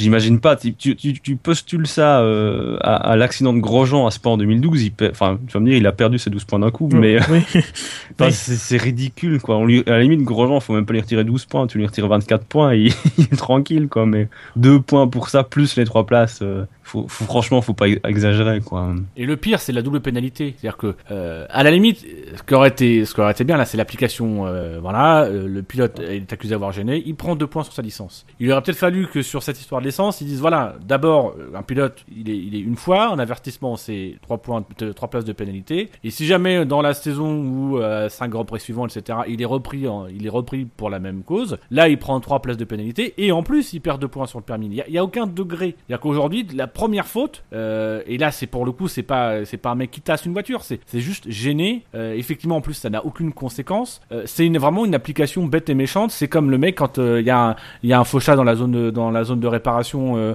euh, en, football. Euh, bah voilà, on te donne un penalty, en plus on te met carton rouge. Voilà, à un moment donné, vous pénalisez déjà, mettez un carton jaune si la faute est pas grave. Si c'est une agression, d'accord, vous mettez carton rouge. Si le mec vous l'avez déjà prévenu qu'il avait déjà une fait des fautes avant, d'accord. Mais si c'est sa première faute et que c'est une petite faute où il tire sur le maillot, lui foutez pas un carton rouge, c'est de la connerie. Vous, double, vous pénalisez doublement l'équipe. Et là, c'est pareil, vous pénalisez doublement un pilote pour quelque chose, sincèrement, qui. Enfin, moi, je suis, je suis énervé par ces sanctions. Ça, Surtout, c'est le principe, c'est que pourquoi on estime que que Bottas a gêné, c'est parce qu'on a Ricciardo qui est sur son tour lancé, là où Bottas, lui, euh, est sur son tour de sortie. Donc il, va entamer son tour chronométré. Donc grosso modo, on admet qu'un pilote, surtout dans la position de Bottas, Bottas, il aurait dû sacrifier le début de son tour, parce que le dernier virage c'est quand même le début de son tour, il aurait dû sacrifier le début de son tour, sacrifier son accélération, pour que Ricciardo puisse terminer son tour. Bah, ils ont fini le tour côte à côte, Bottas a pu reprendre son tour comme il fallait, il s'est vautré en qualification, et bah c'est très bien. Ricciardo, lui, il a pu quand même, malgré tout, euh, se qualifier, donc il n'y a rien perdu. Et ben voilà, c'est bon les gars, euh, serrez-vous la main, euh, on passe en Q3 et puis c'est tout. Et surtout qu'il faut pas non plus oublier que les conditions de piste sont quand même hyper délicates. Je pense d'ailleurs que Ricciardo lui-même, dans les déclarations d'après qualif, dit qu'il voyait pas grand-chose de ce qui se passait derrière. Donc il faut aussi prendre ça en ligne de compte. Et effectivement, personne n'a été véritablement pénalisé en piste par la, petite gêne qu'il a pu avoir. Voilà, euh, Bottas a fait une qualification ratée par un choix de pneus mauvais, même avec les, pluies après, euh, il n'a pas forcément brillé. Ricciardo est en Q3, il est dans le top 5, très bien, content, voilà quoi. Alors une Q2 qui était encore dominée par le même trio, qui aura dominé finalement toutes les, trois parties de la, qualification, avec Lewis Hamilton en premier en 1.59.041, devant euh, Vettel et, Rosberg. Alors là on est en pneu pluie, on est deux secondes plus lent qu'en Q2. Mais on est que deux secondes plus lent euh, avec des pneus pluie. Enfin, c'est c'est vraiment le signe qu'on était à peu près euh, en eau trouble quant à la stratégie à, à adopter et ont été éli- éliminés euh, Daniel Gviat, euh, Esteban Gutiérrez, Felipe Massa, Sergio Pérez, Valtteri Bottas et Romain Grosjean. Il y a Qui vraiment, un est parti problème, il y a vraiment un gros problème avec les Williams. Oui, C'est, ouais, ça me rappelle un. Ça me rappelle 2012 quoi. Euh, 2012, ils ont une bonne voiture, mais c'est c'est une succession d'occasions manquées, sauf en Espagne. Euh, et là, je, je me dis voilà, ils ont une bonne voiture, et ils ont pas de quoi gagner, je pense, mais de quoi peut-être faire des podiums. Et là, ça fait deux fois, euh, deux fois qu'ils se font prendre euh, et, et que à cause de la pluie d'une voiture qui est pas pas suffisamment bonne sous la pluie, euh, ils, ils se font avoir. Et, et, et voilà, moi, j'ai- je crains un peu pour leur deuxième moitié de saison que ça s'essouffle. Et c'est aujourd'hui qu'il faut marquer les points. Et pour le moment, bah, ils partent pas pour en marquer beaucoup à chaque fois. Quoi. Moi, je me demande personnellement si euh, sous la pluie, le moteur Mercedes, qui a priori est plus puissant que les autres, n'est pas un désavantage euh, niveau euh, trop de puissance, donc trop de couple, donc beaucoup d'efforts pour ne pas avoir à, patiner dans des conditions très précaires. Euh, les Mercedes ont finalement pas été si impériales que ça euh, sous la pluie. Euh, je pense que si ça avait été sous le sec, on les aurait, on les, les aurait pas venus et par, par revue et les, les la Toro Rosso, la lapsus, la Red Bull de, de, de, de Vettel n'aurait pas pu s'intercaler. Je pense que le- moteur Mercedes sous la pluie est un petit désavantage quand même à avoir et que c'est un peu ça qui, euh, qui tue euh, les qualifs de Williams pour l'instant. Je pense aussi que la Williams, euh, d'après les échos des essais privés, différents observateurs, euh, ex-ingénieurs par exemple de, de, d'écuries euh, britanniques, euh, elle est assez dure avec les pneus arrière. Donc est-ce qu'il n'y aurait pas aussi des questions par rapport à la traction de la voiture, euh, au-delà même du moteur Mercedes? Ce qui pourrait expliquer aussi que, bah voilà, sous la pluie, les sorties de virage sont un peu plus délicates peut-être. Par exemple. Excusez-moi, je fais la danse de la pluie. je veux qu'il pleuve toute la saison. Il est fou. Ah non, mais parce que ici, ici, non, non, moi je veux bien qu'il pleuve pour toutes les qualifs et qu'il fasse sec, la, sec, sec euh, en course, comme ça on a les Williams qui, euh, qui remontent et ça donne du spectacle. Oh non, mais on s'en fout des Williams là. Faut, faut faire une barrière aux, aux Mercedes. J'en- ai marre de cette domination implacable sur la F1. Déjà, non, non, mais ceci dit, euh, très sincèrement, mauvaise foi complète. ceci dit, très sincèrement, je pense que Mercedes a quand même intérêt un peu à en profiter de sa domination parce que j'ai quand même l'impression que la Red Bull, euh, d'un point de vue aéro, est une très très bonne voiture et qu'une fois qu'ils ont, pourront euh, profiter pleinement de tous les éléments qu'ils ont, voiture, aéro, moteur, etc., il faudra quand même sérieusement se méfier. Déjà là, ils sont deuxième, euh, ils ont fait une bonne course en, en, en Australie aussi, donc euh, je pense que la, la meilleure voiture fondamentalement sur le papier, c'est quand même la Red Bull, euh, même si McLaren, euh, Mercedes pardon, a actuellement le meilleur package. surtout quand on a vu, quand on a vu la, la, la course de Dragster entre Bottas et Ricardo justement, euh, Bottas l'a déposé quoi Ricardo. Il est resté vraiment, de- enfin, euh, loin derrière. Enfin, c'est- après, après, après, euh, a priori, euh, Red Bull a plus d'appui sur sa sur sa voiture, donc a moins de vitesse de pointe, mais mais mais quand même, c'était c'était assez c'était assez impressionnant quoi. Mais je pense qu'ils ont un déficit de 11 km heure, je pense, Oui, quelque chose dans le genre. dans, un truc dans ce goût-là. hein. Mais Monza, ça peut les aider parce que c'est comme ça qu'ils avaient gagné euh, en 2012, 11. 2011, euh, justement en ayant, euh, en prenant le contre-pied parfait de Monza, c'est-à-dire en, en prenant une voiture avec la plus petite vitesse de pointe possible, mais qui est capable de réaccélérer et d'avoir de, de bien négocier les chicanes, de bien négocier les, les- courbes, et où c'est là, moi j'étais euh, j'étais euh, au Grand Prix cette année-là, et c'est là où ils ont été mais absolument monstrueux. Enfin, c'est moi je les voyais passer tour par tour sur la ligne de, de départ arrivée, et, et tu vois, tu sentais l'écart se creuser tour après tour, quoi. C'est alors qu'ils avaient la plus, la plus petite vitesse de pointe. Il a fallu qu'il s'emploie pour dépasser Alonso quand même. Oui. Oh, On est flexible maintenant sur les limites de la piste. Et passons à la Q3. Euh, ben, avec euh, pas vraiment de fait marquant, je trouve. Enfin, vous, vous allez me dire. Euh, à part finalement la, la, le- la pole euh, de Lewis Hamilton, une 59 431, euh, suivi donc par Vettel et, et Rosberg. Là encore avec des, des pneus pluie, des conditions qui euh, n'ont pas permis de signer des temps euh, significatifs en pneus intermédiaires. Mais j'en profite justement pour répondre à un vieux commentaire euh, euh, qui, date d'il y a plusieurs dizaines de minutes, je crois, euh, de, de Bilo sur le chat, qui disait que sous la pluie, enfin grosso modo, il disait voilà sous, sous la pluie, il espérait que ça allait prouver les qualifications comme elles s'étaient passées, qu'on peut rouler sous la pluie et que c'est pas la peine de mettre la safety car et compagnie. Le problème, c'est que quand on regarde la Q3, euh, avec des conditions qui auraient justifié une safety car, il y aurait eu la safety car ou il y aurait pas eu la safety car, on se serait quand même fait chier. Moi, je me suis ennuyé profondément en Q3, euh, même si il y a eu un peu de suspense malgré tout parce que les écarts se resserraient. Mais on, voilà, on a quand même senti les pilotes sur des œufs. On n'y voyait strictement rien, nous, en tant que téléspectateurs. Euh, voilà, sincèrement, je, préfère à la limite qu'on arrête la qualification et qu'on se dise on remet ça demain et que, quitte à ce que ce soit sous la pluie, ce soit déjà dans des conditions un petit peu meilleures. Là, la Q3, elle a été, il n'y a pas, a pas véritablement de fait marquant parce que tout simplement, les pilotes, même, même Hamilton le dit, sur, sur la fin, je voyais même pas les, virages quand je rentrais dedans. Je suis admiratif des pilotes quand je vois ce qu'ils ont fait euh, cet après-midi, euh, ce matin. Euh, je suis admiratif parce que il y a des moments sur la caméra, même nous à la télévision, on ne voyait pas où allaient les pilotes. Donc c'est c'est c'est quand même très très fort. Oui, c'est vrai. Mais- en plus, c'est vrai qu'à part, pas- à part Ericsson, il n'y a pas eu d'erreurs fatales dans ces qualifications. Non. Mais ils ont quand même tous dit, euh, aussi bien Vettel qu'Hamilton, qu'ils auraient pu aller un peu plus vite, qu'ils ont fait des petites erreurs et des trucs comme ça. Donc, euh, effectivement, mais de toute façon, dans des conditions comme c'était les, on en a eu en Q3, effectivement, tu peux pas euh, aller à fond, à fond, à fond. Enfin, tu gardes toujours forcément un peu sous le pied, parce que à moins de petites erreurs, prendre des proportions forcément plus grandes que sur le sec. On l'a vu avec Ericsson, monter un peu trop sur un vibreur. Tu ne montes qu'une fois. Donc euh, c'est vrai que la Q3 a pas été particulièrement passionnante. On a vite, on s'est vite rendu compte que voilà, c'était Hamilton qui allait euh, rafler la mise. Ce qui est un peu étonnant, euh, c'est quand même la, le faible écart avec euh, Vettel. Mais sinon derrière, à part ça, il y a pas grand grand chose quoi. Les Mercedes sont là, les Ferrari sont bah, là où on les attendait finalement globalement par rapport à l'Australie. J'ai pas l'impression que, je pense que c'est leur niveau. Euh, derrière, on a euh, bah, McLaren un peu en retrait avec euh, Magnussen seulement 8ème, Button 10, Vergne qui se met dans, dans le top 10 aussi, c'est pas mal ça. Euh, Hülkenberg, se méfie Vergne. ouais, Parce que le petit Kvyat, euh, il lui met légèrement la pression. Là, c'est plutôt son terrain de prédilection en Vergne, c'est la pluie. C'est là où il nous avait épaté d'ailleurs il y a deux ans en restant avec les pneus euh, médiums avant que la course soit interrompue et sous drapeau, sous drapeau euh, Rouge. rouge.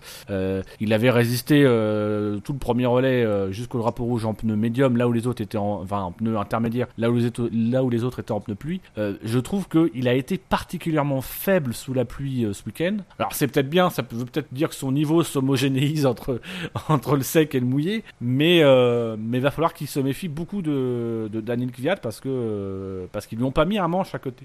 Attention qu'il s'est plaint de la dégradation du comportement de sa voiture depuis le début du week-end. hein. Apparemment, euh, il y a un problème sur sa voiture, il il sait pas euh, trop d'où ça vient, il faut qu'il regarde, mais euh, Si c'est pas d'où ça vient, c'est que ça se trouve entre le volant et. C'est ça. c'est ça. Bon après effectivement on peut peut-être retrouver le Vergne un peu euh, qui se plaint un peu beaucoup euh, de l'an dernier. Je pense qu'on avait souligné après l'Australie qu'il avait apparemment changé de- d'état d'esprit.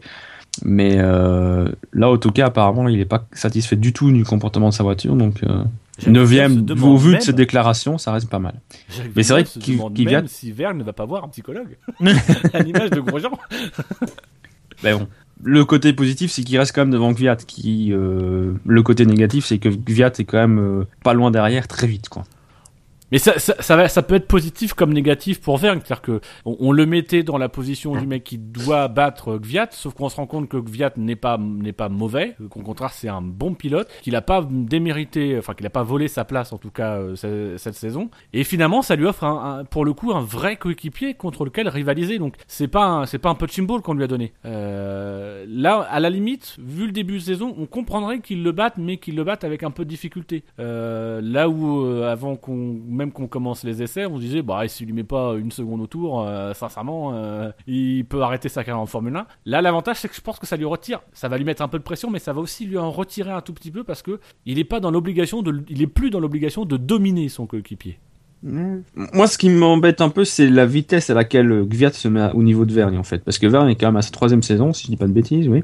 Et Gviat vient quand même du GP3. Donc, euh, que Gviat euh, ait, ait eu une marge de manœuvre, une marge de progression, dans la deuxième partie de saison, il ait fait jeu égal avec Vergne, très bien. Mais là, euh, si Gviat, je pense qu'il a encore une marge de progression, euh, je crains pour Vergne, euh, justement, en fin de saison, par contre. Parce que si Gviat progresse, et à mon avis, il a la possibilité de le faire, il y a plus grande marge à mon avis que Verne justement et euh, c'est pas forcément une bonne nouvelle dans cette optique là.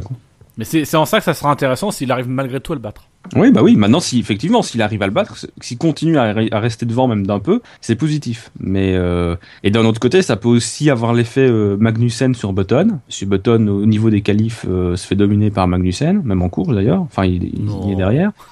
Euh, ça peut avoir un effet euh, motivant aussi pour Verne de se dire voilà j'ai un équipier qui, qui pousse il faut que je pousse aussi pour rester devant. Donc euh, c'est un peu à double tranchant. Faut voir comment il va gérer ça sur euh, la saison comment lui va évoluer comment Gviat va, va évoluer aussi. Donc euh, intéressant Mais Gviat a fait des essais libres l'année dernière. Il était plutôt plutôt bon. Il avait fait des bons temps, il me semble, euh, avec Toro Rosso. Ouais.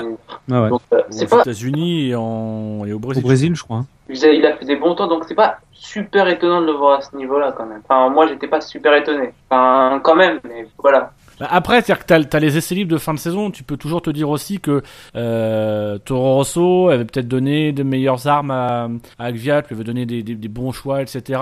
pour le mettre un peu en valeur et pour attester leur choix, parce que c'était quand même pas non plus un choix évident. Euh, ils choisissaient un, un, inconnu absolu, enfin du- en tout cas de la plupart d'entre nous, là où on pensait qu'ils allaient plus prendre, plutôt prendre D'Acosta ou à la limite Sainz Junior. Et finalement, ils prennent Gviat.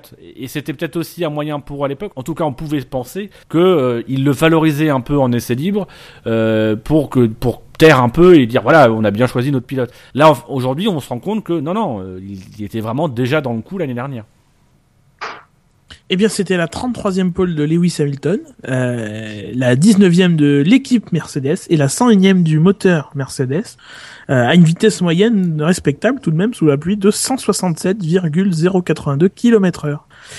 Alors, on passe à la grille, euh, qui est du coup un petit peu différente suite à la pénalité de Bottas, où vingt- sera 22e Marcus Ericsson, 21e Max Hilton, 20e Kam- Kamui Kobayashi, 19e Jules Bianchi, 18e donc Valtteri Bottas, qui était classé 15e à l'origine, 17e Adrian Sutil, 16e Pastor Maldonado, 15e Romain Grosjean, 14e Sergio Perez, 13e Felipe Massa, 12e euh, comment il s'appelle? Euh, Esteban Gutiérrez, c'est son prénom que j'ai lui.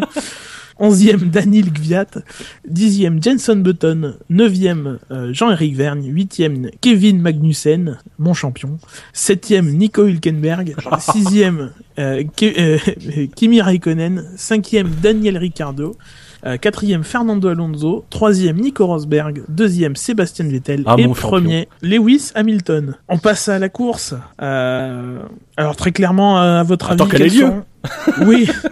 Oh, moi, je, moi, je suis un homme du futur. Moi, j'aime bien. Alors, selon vous, les forces en présence, je pense qu'on on sera à peu près tous d'accord pour dire que euh, Ferrari va gagner demain. Alors on a mis un sondage euh, sur le site et moi personnellement j'ai voté euh, j'ai voté Ferrari. Alors je sais pas quel est le, le résultat euh, actuellement. Euh, on va aller regarder ça. Attends, laisse-moi voter. Laisse-moi voter. Voter. Rien qu'une nuit. une nuit. Euh, tat, tat, tat, tat, tat, tat, tat. Mais voilà, tu veux voter, il veut plus. C'est n'importe quoi ce sondage. Laisse-moi a- 23 votants. pour l'instant. Donc 23 votants et pour moi euh, à 48% euh, des, des, des votants, c'est Hamilton qui l'emporterait demain. Ah, Devant Rosberg 30% des votants, Alonso 13%, Vettel 9%, Raikkonen 4% et euh, tous les autres sont à zéro en sachant qu'on a mis les 10 premiers euh, de la qualification. Ah non, t'as Jenson Button à 1% avec 0 vote. Ah, chez Ah, moi, moi, il je est l'ai à 0%. 0% avec 0 vote, tu vois. ici. Ouais, j'ai pas les mêmes chiffres. Il va falloir citer vos sources, hein, messieurs. Mais fort refresh. et savf1.fr. Donc plutôt euh, Mercedes, vous aussi? Ouais, sincèrement, je pense que. Après, euh, ça dépend aussi des conditions. Sous la pluie, euh, tu peux faire des erreurs. euh, ça peut profiter à certains pilotes qui peuvent aussi euh, tirer leur épingle du jeu avec une voiture un peu moins performante euh, sur le sec. Donc, euh, voilà. Moi, j'ai envie de faire un pari comme Shinji. Alors, Shinji Raikkonen dans fait les des points. paris. Oui, Je pense. Attention, accrochez-vous. qu'il y aura Je 22 pense- voitures au départ. Je pense que Rosberg va terminer la course. Eh, plus c'est plus risqué que Raikkonen dans les points. À savoir que euh, Pirelli euh, nous euh, fournit des statistiques pour les stratégies au passage. oui. C'est c'est si drôle. J'essaye de caser le truc. euh, Oui, non, mais non, mais c'est bien, mais c'est, c'est voilà. Tu sais très bien que ils nous disent un peu tout et n'importe quoi, Oui. et tu vas quand même nous Ouais. donner l'information. Moi, je t'admire. Ça s'appelle du professionnalisme. Bravo, Gus Gus. Oui, bah, je suis reconnu et reconnu dans le milieu pour ça. Euh, qui nous dit donc euh, il y aura une stratégie en deux ou trois arrêts. Donc voilà, ils sont très sûrs d'eux. Euh,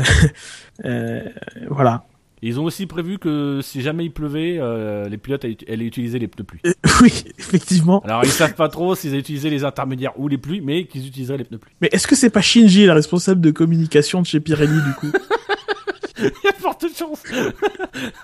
Non, parce que pour revenir à Pirelli, euh, enfin pour rester sur Pirelli en tout cas, euh, je note quand même qu'on a reparlé de l'usure des pneus un petit peu euh, au terme de la journée de vendredi, ce qui fait quand même très très chaud à Sepang, et que du coup l'usure des pneus sera de nouveau un facteur à, surveiller, même si ce sera pas au point de l'an dernier. Ce sera aussi intéressant si la course se déroule sur le sec de voir si Mercedes a résolu ces petits problèmes historiques d'usure de pneumatiques. Donc euh, que ce soit sur le sec ou sur le pluie, je pense que la course euh, sera très intéressante à suivre. euh. Enfin, on disait ça déjà pour Melbourne et on s'est un peu fait chier, faut quand même bien le dire. On a un peu été. Non, mais disons que je pense qu'on avait beaucoup d'attentes et que par rapport aux attentes qu'on avait, on a un peu été déçus. La course a pas été si pourrie que ça, mais Voilà. Elle a été très bonne au début, mais après, euh, c'est un peu, on a senti un peu tout le monde avec le, avec le frein à main, quoi, tout le monde euh, en gestionnaire. Ça peut peut-être être le cas aussi parce que là, les contraintes, enfin voilà, on est sur le Grand Prix peut-être le plus exigeant, notamment pour les moteurs, le celui où il fait le plus chaud et le plus lourd. Euh, donc il y aura peut-être aussi le, le même risque demain en course. ouais. Par contre, par rapport à Melbourne, le problème de consommation ne devrait pas être aussi bien qu'à Melbourne. Apparemment, ils ont tous terminé sans aucun problème, mais je pense qu'il y avait quand même une inquiétude euh, à ce niveau-là sur Melbourne, qui aura beaucoup moins à, à Sepang, puisque la, la consommation est moins euh, importante là. Mais effectivement, il y a la chaleur, donc euh, l'un dans l'autre. euh, Allez, c'est le moment où on se mouille. Alors, premier pari, le podium. le podium, Le votre podium. podium. Victoire de Rosberg, je pense. Devant, Devant euh, Sébastien Vettel et, euh, et, et Lewis Hamilton. Moi, je dirais Rosberg, Hamilton, Alonso. Alonso, il va même pas finir dans les 5 premiers. Oh, mais euh, t'as fini l'anti-Ferrari là, hein On sait que t'es fan de McLaren, calme-toi. Non. Nous, on est neutre. On, on- bon, d'accord, on, on Euh. aime bien Maranello, mais on est neutre. Alors que toi, t'aimes bien Walking, mais t'es pas neutre. non, si, si tu veux être neutre, il faut être pour Sauber. Ouais, mais là, non, j'ai pas envie d'être neutre. Pour Sutil. Je vais Allez, déjà devenir euh, auditeur fan de sur RTL, je Sutil. veux pas devenir fan de Sauber. Ben, euh, podium. Ouais, vraiment j'ai envie de mettre victoire de Rosberg, mais je pense que Hamilton, euh, qui a beaucoup rappelé qu'il avait jamais gagné à- en Malaisie, va vouloir un peu récupérer euh, par rapport à Melbourne. Donc je vais mettre victoire d'Hamilton, Rosberg deuxième, et alors pour la troisième marche, euh, j'hésite entre Vettel et Alonso. Oh, Et, euh, je, vais mettre, je vais mettre Vettel parce que s'ils ont des problèmes de débitmètre et qu'ils sont encore déclassés, ça fera plus de bruit s'il est sur le podium. Donc Hamilton, Rosberg, Vettel. Euh, eh bien moi, puisqu'on me le demande. Euh, Ah, c'est toi qui anime, hein, c'est toi qui te pose des questions. Alors Gus Gus, quel podium selon toi? Alors je dirais Hamilton, Rosberg et euh... ouais Alonso. Ouais, allez pourquoi pas. Ouais, on fait pareil. Ouais. À peu près. gagner, Moi, j'ai mis Hamilton devant, t'as mis Rosberg devant. Ah, j'ai mis. Non, mais je je voulais mettre Hamilton, c'est c'est ma langue, c'est ma langue qui a fourché. Moi, je, vous, je vois Je change déjà son pari, oui. je- Ah, je suis désolé. Et euh, combien de tours pour Lotus? Ouais, ça va devenir un, un grand classique. Mais avant, je voulais vous demander, euh, selon vous, qui sera le guignol du premier virage? Ericsson. Alors, l'année dernière, c'était qui déjà? Ah, quelque part. Jassem nous dit Ericsson. Oui, Ah, j'ai envie de dire Maldonado, mais euh, c'est presque enfoncer une porte ouverte. qui démarre d'abord. hein. Moi, je, je sens bien Pérez. Euh, je le Ah, sens il roule encore Pérez. Ouais. Pérez, on n'en a pas parlé, mais il a l'air vraiment à la ramasse par rapport. à- Je l'ai déjà dit en Australie, mais là, c'est encore pire, j'ai l'impression. Il est vraiment à la ramasse par rapport à Hülkenberg. Ouais, il y en a un. pas sur- bien, il a mal au genou. Ah oui. Il y en a un sur Twitter qui a demandé, euh, je pense qu'il a, demandé ça, euh, il a tweeté euh, par, à Thibault Larue, euh, et en demandant si Perez était vraiment remis de son départ de Woking, parce que euh, il- effectivement, il a pas l'air, euh, il, subit un si, peu la Pérez a comparaison. compris qu'il venait de quitter Walking. Oui, est-ce qu'il est pas toujours à- Il a juste pensé que McLaren avait déménagé et changé de couleur. Mais... Bah, l'orange, c'est la couleur historique de McLaren, c'est peut-être Bah ça oui. qu'il a. c'est peut-être ça, ouais. Faudrait lui dire, le pauvre. Euh, un guignol du premier virage, je dirais. Euh... Allez, je, je vais être. Je vais, je vais mettre Magnussen. C'est- C'est c'est moche, mais mon Kevin, j'espère que tu m'en voudras pas. Mais bon, c'est un rookie, il faut bien qu'il fasse une erreur quand même pour, euh, ah, pour, pour qu'il montre qu'il soit humain quand même. Parce que, Tu veux dire que Kevin serait le Kevin du premier virage? Oui, c'est ça. J'espère qu'on aura un Régis un jour. Et combien Et donc, de départs justement? Combien de... Ah oui, oui, c'est pas con. On en a eu deux en Australie. Ouais, et puis on a eu le Ericsson qui était bloqué euh, dans les stands euh, aussi. C'était en début de Q1, je crois. hein. bah oui, forcément une Caterham en Q2. Ben, réfléchis. Combien de départs? Oui, c'est intéressant. En Australie, il y avait une, il y avait une Caterham en Q2. ouais, mais enfin, bon. Elle n'est pas restée longtemps en piste après, mais elle était Elle a- en Q2. Elle a pas fait exprès. Alors Alors que que- trois départs. Trois Ouais, départs pour Dino. Ouais, avec euh, Hamilton qui cale et Vettel qui cale. Oh, c'est très précis. Mais t'es sûr que t'as pas mis Rosberg en première position sur ton podium, hein euh Ah non, mais tu, tu vas vite apprendre cette saison que comme moi je prends le stick des trucs, C'est toujours contradictoire. Comme ça, il a raison à un moment ou à un autre. euh... Bon, à deux départs, va. On va pas. euh, Ah, moi, je pronostique 1. Je suis, je suis classique, je pense que, je pense que ça ira. Jassem? Moi, euh, un départ. Je pense que ça va être Ericsson. Je pense qu'il va nous faire le grand chelem euh, demain. Un départ, mais Ericsson, il fait le carton. Il, il sera guignol du premier, euh, du premier virage. Mhm. Et il Et finira envie- sur le podium, comme ça il fera vraiment tout dans le pronostic. Et j'ai envie de vous dire, euh, pour terminer, euh, à quelle heure il pleut demain? Euh, le départ. Française. Prix Parce que 30 minutes, il Ouais, va non, pleuvoir. française, ouais. Non, le départ est à 9h. Non, 10h. Ah, je vais me 10 heures, tromper, ouais. je suis sûr que je vais me tromper. Ouais, N'oubliez pas qu'on change les heures 10 heures. cette nuit. Hein. Oui, oui, c'est ça. À 2h, il sera à 3h. N'oubliez pas de changer l'heure. Ouais, à deux heures, hein. attention. À. Vous deux levez à heures, deux heures, vous vous levez, vous changez l'heure et vous allez vous recoucher. ça. Ne changez surtout pas avant d'aller vous dans- vous dormi- d'aller dormir. hein. Ça pourrait euh, Ça pourrait dérégler votre, votre horloge interne. Tu sais que quand j'étais gamin, je me levais vraiment à 2 heures pour changer les horloges. Ce qui faisait que je me faisais engueuler par ma mère parce qu'elle allait changer le soir à 23 heures. Moi, je changeais les horloges. Et donc, en fait, je rajoutais 2 heures ou je retirais 2 heures. Bon, au bout de 2 ans, je me suis fait engueuler, j'ai compris. Euh, à quelle heure il pleut? Donc le départ de la course sur française, c'est 10 heures. 10h, 10h2 ou 3. euh, Enfin, s'il y a 3 départs, ce sera vers 10h10, mais. Euh, je dirais à 9h37. Ah oui, donc il pleut avant la course. Et après, piste séchante. 9h37 pour Dino. À 10h30. 10h30 pour Ben. 10h25. 10h25 pour Jassem.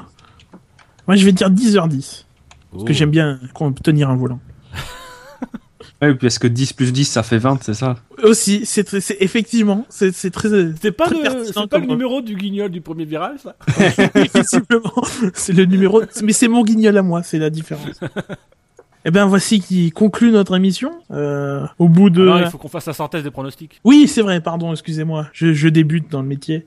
Engagez-vous sur un pronostic. Attention, ce que vous allez dire pour être retenu contre vous sera de toute façon retenu contre vous. Voilà, merci. Je, je vois, on voit, l'engagement dans cette équipe. Eh ben moi, je vous pronostique que l'on va retirer la, victoire de Sébastien Vettel exactement à 14h27 demain après-midi pour un débit euh, et voilà. 30. Bon, à, ouais. à plus ou moins deux minutes. hein. Moi, j'allais dire que Red Bull allait se faire convoquer par les commissaires pour un problème de débitmètre, mais moi, je te prédis, 12h29, ils sont convoqués. 14h37, ils sont, ils sont exclus. Alors, alors moi, je, je non, non, non, moi, je, je, je prédis que la FIA prendra une décision plus rapidement qu'en Australie. Ouh. Et attention, je prends des risques. Gus Gus, pour- Jassem. Pour, pour moi, il y aura euh, trois abandons sur le bac à gravier. Parce que c'est un truc qu'on dit pas assez sur ces pangs, mais c'est quand même un des rares tracés de Tilke qui conserve quand même des bacs à gravier, même s'il y a de larges dégagements en asphalte. Il y a quand même des bacs à gravier qui sont pas très très loin de la, de, de, de la piste. De- du bord de... c'était des bacs à eau et gravier. Oui, C'est un mélange. Il est pas cassable. Ça faisait un peu jardin japonais. Et toi, Jassem? Franchement, je sais pas. Je pense qu'il y aura des drive-through. Il y en aura deux trois euh, dans cette course pour des euh, pour des euh, des accrochages. Attention, Euh, ça deux a ou l'air trois, d'être c'est un peu pas la même euh, Ouais. Donc, je pense qu'il y aura deux trois deux trois drive-through accordés évidemment euh, de façon totalement euh, correcte par la FIA. hein. Mais est-ce qu'il y aura des points en moins sur les permis en- avec? Parce qu'ils font Ah oui. les soldes en ce moment. 37 points en moins sur le permis. Typiquement, oui, vu qu'ils font le ils, font les deux en même temps à chaque fois. Donc, euh, Moi, je vous annonce quand même un long débat, hein, parce que vous notez bien, c'est deux ou trois drive-through complètement euh, justifiés de la part de la FIA. Il va falloir qu'on les trouve, les deux, trois drive-through complètement justifiés. C'est débattable déjà, ouais, c'est clair. Que... Déjà, de toute façon, la FIA, ça se moment. Ah, déjà, faudrait prévenir la FIA qu'ils ont deux trois drive 3 à donner, qu'ils puissent trouver les justificatifs avant. Mais Est-ce que la FIA est sur place? Je suis pas sûr. On les a Allô, vus Charlie récemment. Oui, c'est Mais c'est vrai que c'est Dino, allô, de papa. la F1. Écoute, Allô, papa, Charlie, t'en on, peux Charlie. on aurait besoin que tu donnes des drive-through demain, parce que si tu veux, on a un peu une crédibilité à avoir. Oui, d'accord. mais c'est Bah, vrai que je sur vais la faire, présence je vais te faire un de... virement sur ton compte, directement. Je crois Ça sera qu'il plus je simple. crois qu'il sonne à la bonne personne. Mais c'est vrai que sur la présence de la FIA, j'ai j'ai des doutes parce que tu vas sur leur compte Twitter, il n'y a pas de photos de bouffe, d'alcool et ce genre de trucs. Je suis pas sûr qu'ils soient en Malaisie. Eh bien voilà qui conclut cette fois-ci pour de vrai notre émission. Euh, on vous rappelle que le SAV de la F1 est présent sur iTunes, sur Pod Radio, sur le canal Alpha, sur Podcast, France, sur Facebook, sur Twitter, le compte le SAVF1, sur YouTube et sur Google+. Euh, il faut trouver ça sur le site du SAV euh, où vous avez tout no- toutes nos coordonnées, notre page contact, etc. pour euh, si vous avez euh, à nous écrire. Euh, là, vous avez plein d'autres trucs sur le site du SAV. Oui, oui, on n'insistera jamais assez lourdement. Euh, vous avez les résumés des séances, vous avez nos coups de gueule, nos coups de cœur, euh, voilà, diverses opinions. euh, et euh, dans les articles de nos podcasts, vous avez euh, par exemple le- les résumés des informations qu'on qu'on traite. Ou là, par exemple, sur ce sur ce podcast, on a les déclarations du top 3 des, des qualifications qui ont été euh, dûment tra- traduites euh, avant euh, avant l'émission. La F1 est sur Internet, du coup, c'est sûr. SAVF1.fr. Oui, il y a que Dino qui sait. Visiblement, ça me fait un peu Non, mais Non, on a, on des automatismes, tu vois, alors on réfléchit avant de, tu vois. Oui, En fin de saison, ce sera mieux. va falloir que Ben, ça réfléchit encore un peu, tu vois. sur feu, euh, feu- euh, ah non, ah bah non. Feu, FAVF1 Feu, FAVF1 feu, feu, feu, feu, feu. Ouais, surtout que je suis encore partie des deux crèmeries, donc tu vois, faut que... Non, mais on peut quand même citer Fan F1 sur lequel vous pourrez voter pour les top 10. Le, le, le top 10 après la course, vous pourrez voter soit sur le site du SAV, soit sur le site de fanf1.com. Mais votez quand même sur le site du SAV. hein. Oui, c'est mieux. C'est mieux. C'est plus joli. Et donc euh, voilà, euh, l'environnement est plus joli, le formulaire est sincèrement magnifique, et puis euh, vous pourrez laisser vos commentaires euh, sous dans l'article, voilà, nous expliquant vos top 10. Et nous, c'est si jamais on doit regarder les commentaires, ça sera plutôt sur le site du SAV. Tout ça parce que le SAV de la F1, c'est C'est Le n'importe samedi quoi. également. Ouais, sur, le samedi surtout, j'espère. Le samedi, le vendredi, le jeudi, le mercredi, le C'est toute la semaine, en fait. C'est tout le temps le SAV de toute façon, puisque c'est tout le temps sur savf1.fr. Il devient chiant Gus Gus à rabâcher ça, mais c'est important. On, on se donne du mal. Est-ce qu'on a parlé de, du site savf1.fr je, Je ne crois pas. Alors, tout ça pour dire que il faut aller sur le site savf1.fr. Pourquoi? Il faut aller sur le site parce qu'il faut commenter. Non. Euh, Est-ce qu'on en profite pour faire un coucou à Thibault Larue qui euh, Oui. qui voulait euh, qui voulait visiblement beaucoup être avec nous mais qui malheureusement n'a pas pu donc euh, bah on, Parce on le remercie. est en, est, est- est en Malaisie et c'est d'ailleurs pour ça qu'on a avancé l'émission. Généralement, il est prévu qu'on enregistre plutôt vers 17h, enfin qu'on diffuse vers 17h. Sauf que 17h c'est minuit euh, à Sepang. Euh, donc on avait décidé d'avancer l'horaire à 15h chez nous, 22h chez, chez lui, euh, à Sepang. Mais l'inconvénient c'est que dans un week-end de Grand Prix, pour en avoir euh, couvert un, on sait que c'est pas tout, enfin voilà, même Ben pourra vous en parler, c'est pas toujours facile de se libérer une heure et demie. Euh, et donc voilà, c'était un peu compliqué de faire ça pendant ce week-end. On aurait bien aimé, ça s'est décidé ce matin que voilà que c'était pas possible. Mais Thibault Larue viendra prochainement dans une émission entre deux grands prix quand il aura un peu plus le temps euh, de se poser devant l'ordinateur et de et de, de, de, de venir partager avec nous autour de la Formule 1. Oui, malgré un précédent enregistrement de plus de 3 heures, il en redemande. Enfin, c'est dire Ouais. que Ce garçon est fou. Oui, Thibault. c'est un peu bizarre.